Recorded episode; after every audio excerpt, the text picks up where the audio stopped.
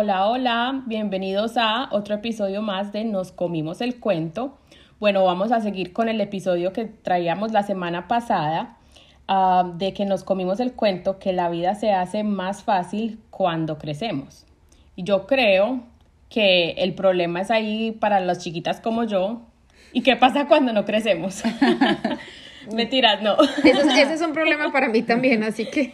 Nos creímos el cuento que podíamos ser altas. A ver, pero ¿qué pensamos um, a seguir hablando de este tema? Pues yo creo que una parte que yo pensé que no iba a ser como tan marcada era la parte de la comparación. Entonces yo pensaba como, no, pues uno ya como que, pues nosotros sabemos que como humanos igual eso siempre va a ser parte de, de la vida, pero yo pensaba que uno llegaba a cierta edad determinada y ya le dejaba de importar el que dirán y uno sería pues sería feliz viviendo su vida y no, uno sigue igual comparándose, tenga la edad que tenga. Claro, y que los tiempos cambian, entonces siempre nos vamos a ver como enfrentados a diferentes modos de competencia, por así decirlo. Claro, y es que hasta más, o sea, como que psicológicamente tenemos esas competencias mentales que llegan igual como que con cada década, ¿no? Exacto, sí. Sí, con cada etapa. Entonces, no sé, en los 20 terminar la universidad o, no sé, completar una especialización y estudiar fuera del país o algo así. No sé qué, qué otras expectativas ustedes.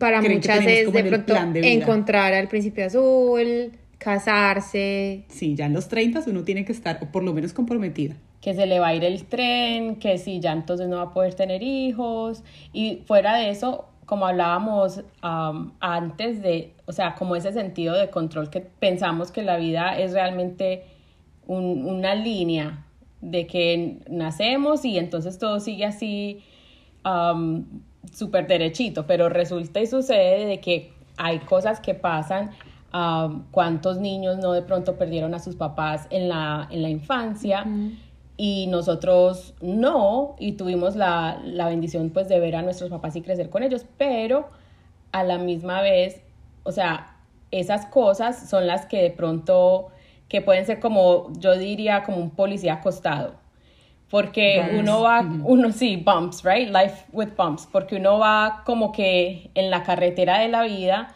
pero se encuentra con algún obstáculo que de pronto te va a hacer que frenes un poquito, que no llegues tan rápido donde querías llegar o donde te pensaste que ibas a llegar a esa edad.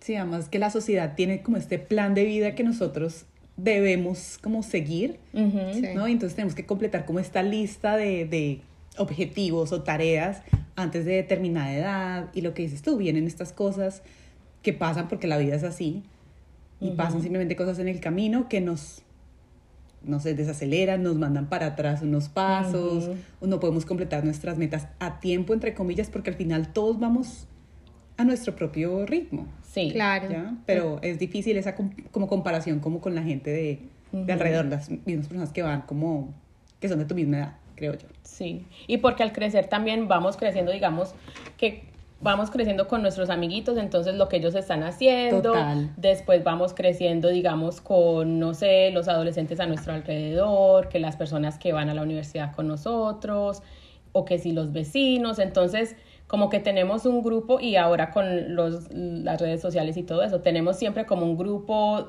digamos, contemporáneo con que nos podemos comparar, entonces siempre va a haber el no, no uno enfocarse solamente en uno, pero como que dónde, dónde encajo en esta sociedad.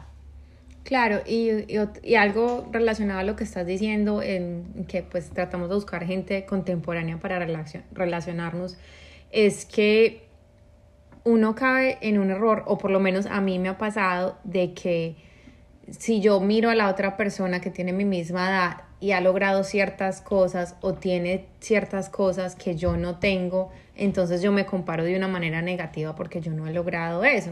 Entonces, gracias a Dios he aprendido y, y hoy puedo decir que estoy en paz con la idea de que todos tenemos un proceso diferente y de que lo que de pronto a cierta persona le fue más fácil, entre comillas, o pudo conseguir a los 30, no quiere decir que para mí vaya, va a ser el mismo proceso. Entonces, eso toma tiempo y no sé en realidad qué experiencias uno debe tener para llegar como a esa conclusión de que, hey, no porque yo no lo tenga o porque yo no lo, haga logrado, no lo haya logrado, está mal. Simplemente su proceso es diferente al mío y el mío es, es diferente al de ella y yo estoy aprendiendo por mi parte en mi proceso y igual esa persona también por su parte. Pero pues es complejo porque volvemos a lo mismo, la vida no se hace más fácil.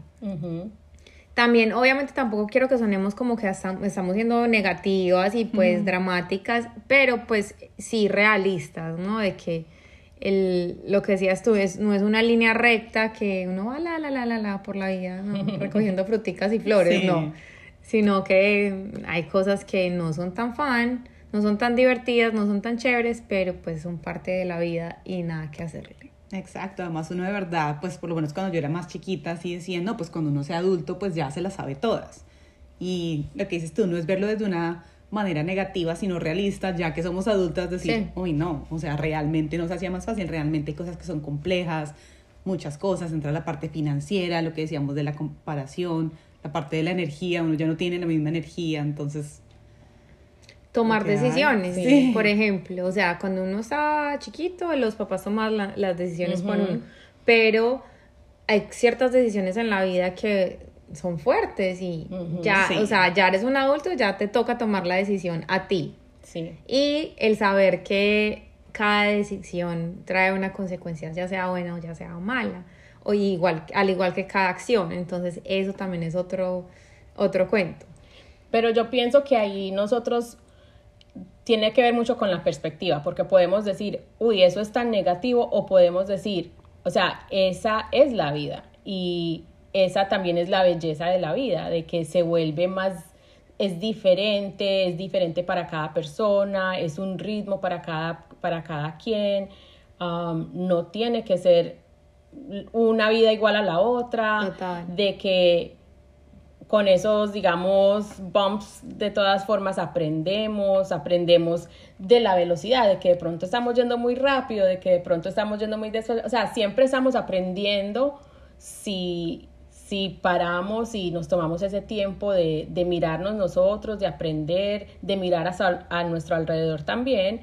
Y yo pienso que lo que tú decías eh, es mucho también uno conocerse a uno y valorarse uno, porque así como siempre van a haber personas con que compararse, digamos, en lo que me faltó, de que no llegué allí, no hice tal cosa, siempre van a haber otras personas con que nos podríamos comparar que están supuestamente, entre comillas, peor que nosotros. Entonces todo depende de dónde estemos mirando y por eso es mejor mirarnos nosotros internamente que estar comparándonos como, como que nuestra felicidad o eso dependa de dónde estamos en comparación con otras personas.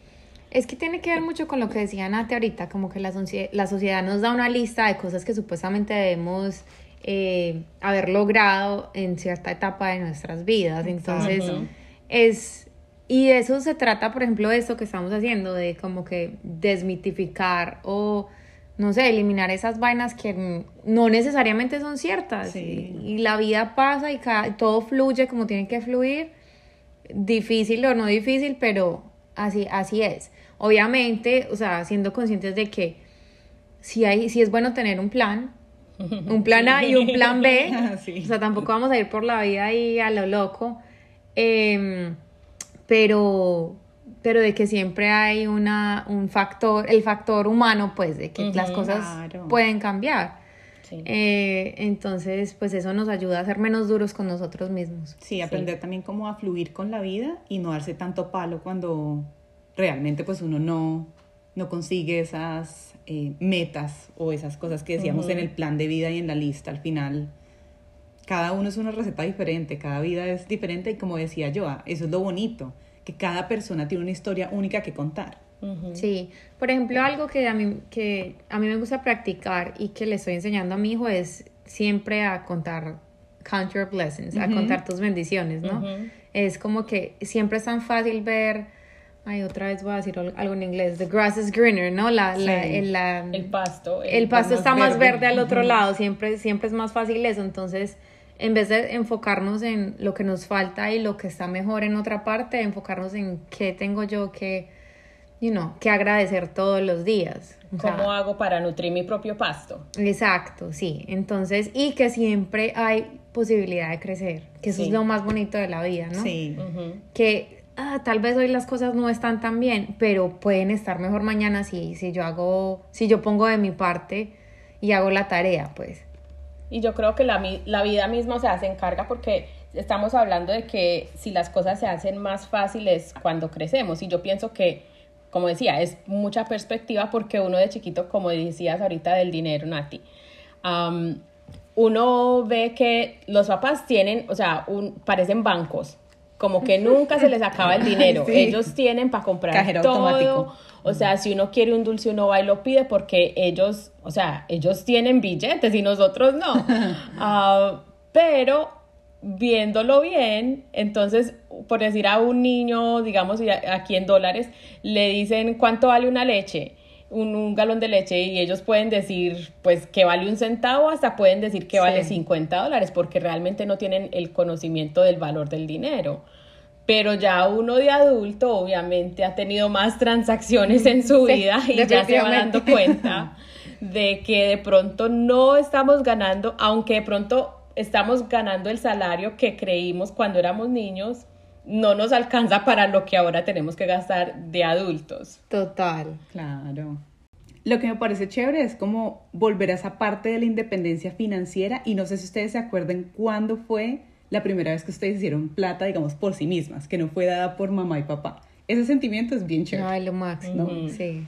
Fijo, se fueron a comprar ropa, ¿no? Y accesorios. Sí, Yo sí. Yo también, ¿eh? Yo, yo empecé a trabajar a los 14 años y trabajaba en un, en un salón de belleza, limpiando pues el salón de belleza, lavando las toallas que usaban, tal cosa y tal otra. Y pues en, en parte la responsabilidad de que todos mis amiguitos, pues claro, yo ya estaba tan chiquita, todos mis amiguitos estaban los sábados haciendo algo, saliendo, haciendo planes para ir al centro comercial o lo que sea, y yo no a trabajar. Pero también para mí siempre era como que, ah, bueno, ahora tengo dinero como y voy a invitar a tal persona o le voy a comprar esto, como que poder dar sin que alguien me esté midiendo lo que estoy dando. Sí, total. Esa libertad. Lo que dices Lo que tú, sí, esa sí. libertad es eh, financiera, ¿no?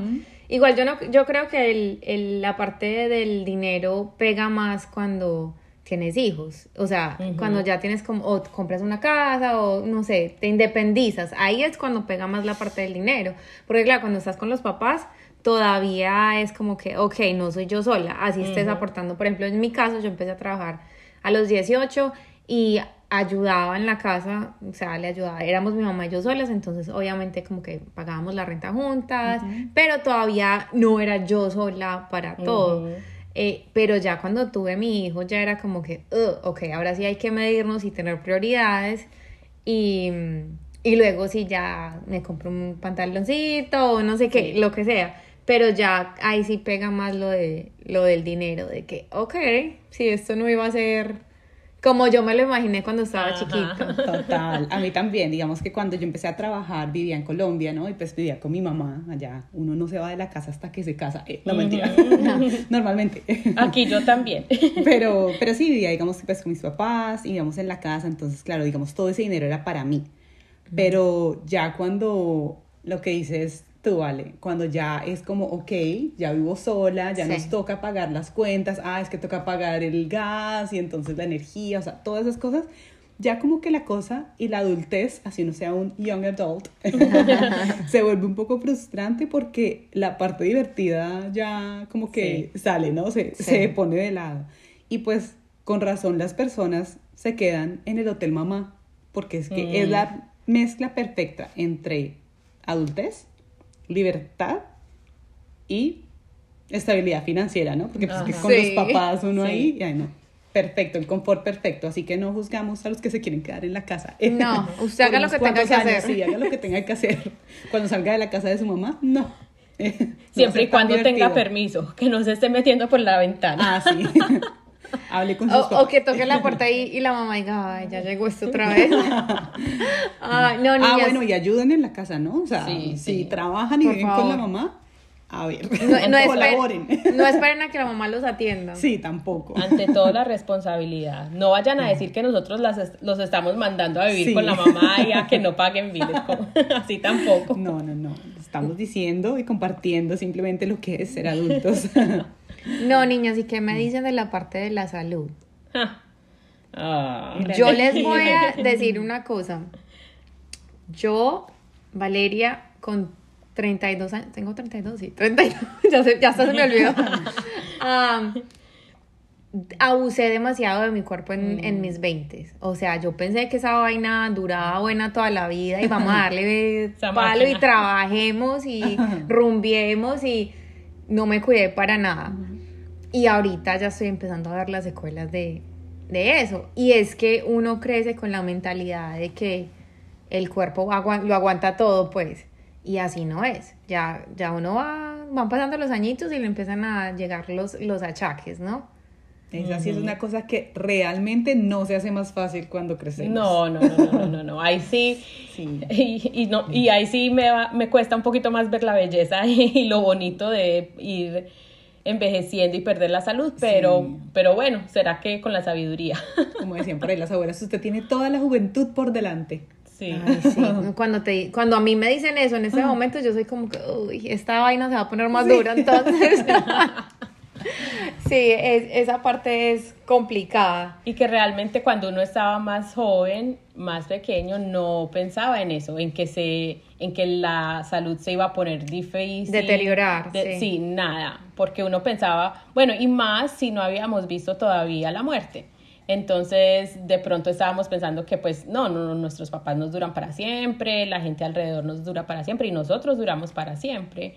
Y resulta y sucede que no es así. Yo creo que yo puedo contar con una mano las veces que fui al médico en mis 20. O sea, como a un físico o a una vaina así de, o sea, de cuidarme, ¿no? Oh, yo también. O sea, creo que puedo contar con una mano. Ahora, no Me no me pregunten desde, desde que cumplí 30 a- para acá cuántas veces, porque no me acuerdo. ¿Cuántas Ah. veces a la semana? Eh, no, y es súper importante. Eso también es, es importante de educar a las generaciones más jóvenes de, sí. primero, o sea, cuidarse y ser conscientes de que no vas a durar joven toda la vida.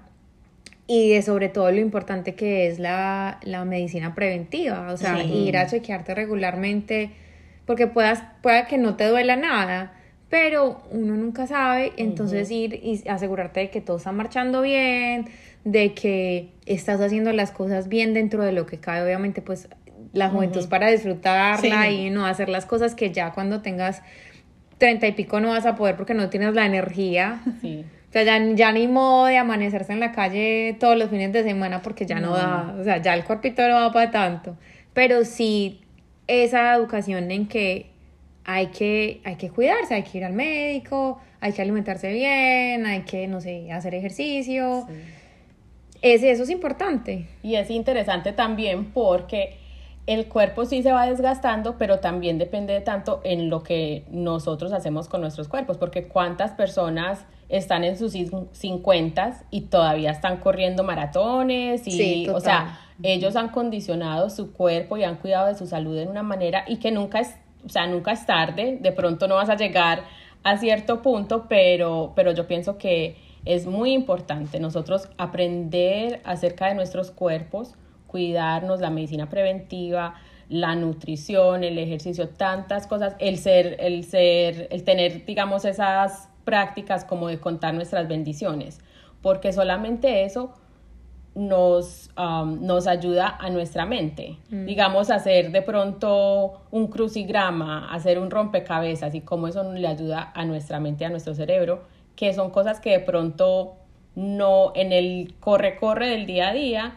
no estamos priorizando, pero es importante porque al fin y al cabo es la máquina, el cuerpo que, que tenemos y es el único que, que vamos a tener. Sí, Ay, total. Y yo creo que igual, pues digamos que la vida no se hace más fácil, pero lo que sí sabemos es que la vida sigue siendo divertida. Sí, es, es, un, es una experiencia y un caminar bonito, o sea, a pesar de que lo que decía ahorita eh, Joa, que como el policía acostado, ¿no? Que tenemos, tiene sus altos y bajos, eh, aprendemos, ¿no? Y, y cada uno hace lo que tiene que hacer. Sí, y los que van en bajada, como decíamos, Van más que parece que van, vamos en subida y después llegamos a cierto momento y vamos en cima y bajada, para pues abajo. a subir esas manos y a gritar y a divertirse. Sí. Totalmente. Esa es la conclusión. Sigamos divirtiéndonos en esta montaña rusa que es la vida. Así no sea fácil, pero sí puede ser bonito. Así. Y sobre todo cuando estás bien acompañado. Cuando tienes fam- tu familia y tienes buenas amistades, eso, eso lo hace mucho más divertido. Sí, bueno, y ya para terminar, un saludito aquí a Nati, que cumplió años esta semana. Happy birthday. Gracias, mis ¡Feliz 25. Eso. Finalmente. Te queremos. De pronto no se va a hacer más fácil. Ah. Ya me duele la espalda. no te comas ese El cuento. No les digo. Ok, chicos, muchas gracias por escucharnos. No olviden compartir. eh, un abracito y hasta la próxima. Sí, díganos ustedes qué cuentos se comieron. ¿Qué cuentos se comieron? Chao, chao. Bye.